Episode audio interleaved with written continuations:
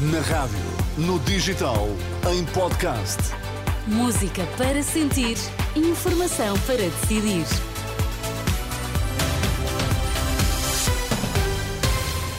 O essencial da informação em 3 minutos ao som da Renascença. Primeiro, os destaques a esta hora. Europeu de handball, Portugal foi derrotado pela campeã em título. A Suécia está fora das meias finais. Santana Lopes é o convidado surpresa da convenção da AD e está a discursar. Boa tarde. No Europeu de Handball, a seleção nacional caiu perante a favorita Suécia por 40 a 33. Com este resultado, os portugueses estão fora das meias finais da competição, mas ainda podem lutar por um lugar nos Jogos Olímpicos. O próximo jogo é terça-feira. Portugal tem de alcançar o quinto lugar na competição, que decorre na Alemanha, para garantir a vaga. Na reta final da convenção da Aliança Atlântica, no Estoril, a surpresa. Pedro Santana Lopes, que foi líder do partido e primeiro-ministro, abandonou o PSD, criou um novo partido, mas esta, está, esta tarde está na convenção da AD, o encontro que está a ser acompanhado pela jornalista Manuela Pires, agora em direto. Boa tarde, Manuela. Boa tarde, Anabela. E Santana Lopes, que, como não podia deixar de ser, lembrou a primeira AD de Sá Carneiro, mas também a de Durão Barroso e mais tarde de Pedro Passos Coelho. O antigo primeiro-ministro diz que nem todas as decisões uh, são boas, mas que esta, a da criação da AD, foi uma boa ideia, diz Santana Lopes. Acho que temos que dar graças a Deus, temos que nos congratular por Portugal por ser possível reeditar esta aliança, esta coligação que já tanto fez por Portugal. E eu queria dizer, hum, já agora, e fez nos governos de Francisco Sá Carneiro, nos governos de Cavaco Silva, nos governos de Pedro Passos Coelho, mas também nos governos de Francisco Pinto Balsemão, nos governos de Durão Barroso e depois houve um pequenino que foi mandado embora pelas razões que sabem.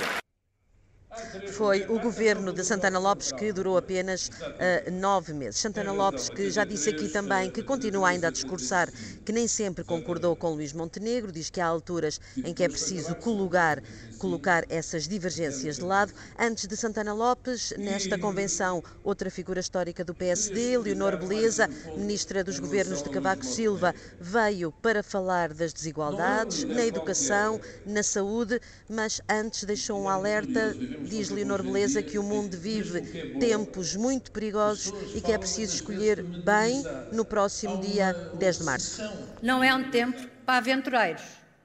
É um tempo para gente com coragem, para gente capaz de mobilizar, para gente competente, para gente capaz de mobilizar equipas capazes, competentes e dedicadas, como temos passado hoje o dia aqui a perceber que podemos contar com essa equipa aqui na AD, com os nossos líderes e com todos aqueles que vão ter de fazer a mudança. A mesma opinião tem Carlos Moedas, o presidente da Câmara de Lisboa, falou por várias vezes na necessidade de mudança, diz que o país esteve sempre melhor quando o PSD esteve no poder.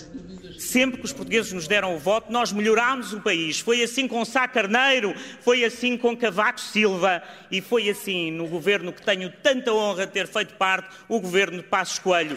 Sempre melhorámos a vida das pessoas. Uma convenção, Anabela, que começou por volta das 11 da manhã, já ouviu Paulo Portas. Daqui a instantes, depois de Santana Lopes, o discurso de encerramento é de Luís Montenegro, líder do PSD. E nós traremos aqui o essencial das declarações do, do líder do PSD, a jornalista Manuela Pires, a acompanhar esta convenção da AD que decorre no Estoril. André Ventura voltou a desafiar Luís Montenegro a dizer o que vai fazer se a Aliança Democrática perder as eleições.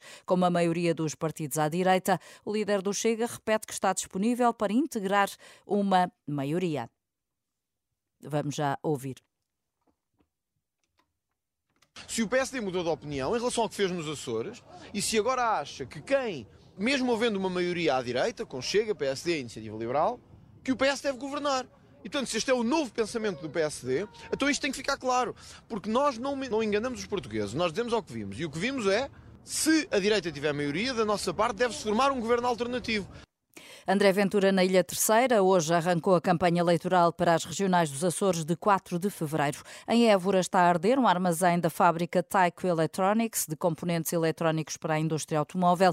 O alerta foi dado pouco depois das 5 da tarde. Fonte do Comando Subregional da Proteção Civil do Alentejo Central disse à Renascença que o edifício principal não foi atingido. O fogo está a ser combatido por 43 operacionais, apoiados por 15 veículos. Aprovada uma greve geral de jornalistas no último dia Congresso da Classe que decorreu em Lisboa desde 1982 que não há uma greve geral de jornalistas. Para o presidente do sindicato, este é um sinal para mostrar a importância da classe. Os jornalistas vivem uma crise profunda, uh, há uma enorme precariedade no setor, uh, os salários são cada vez mais baixos. Uh, Há, inclusivamente, como temos visto, episódios de violência contra jornalistas, há salários em atraso. Eh, este é o momento de dar um sinal e dizer à sociedade eh, que esta democracia não vive sem jornalismo e, portanto, o jornalismo deve ser defendido.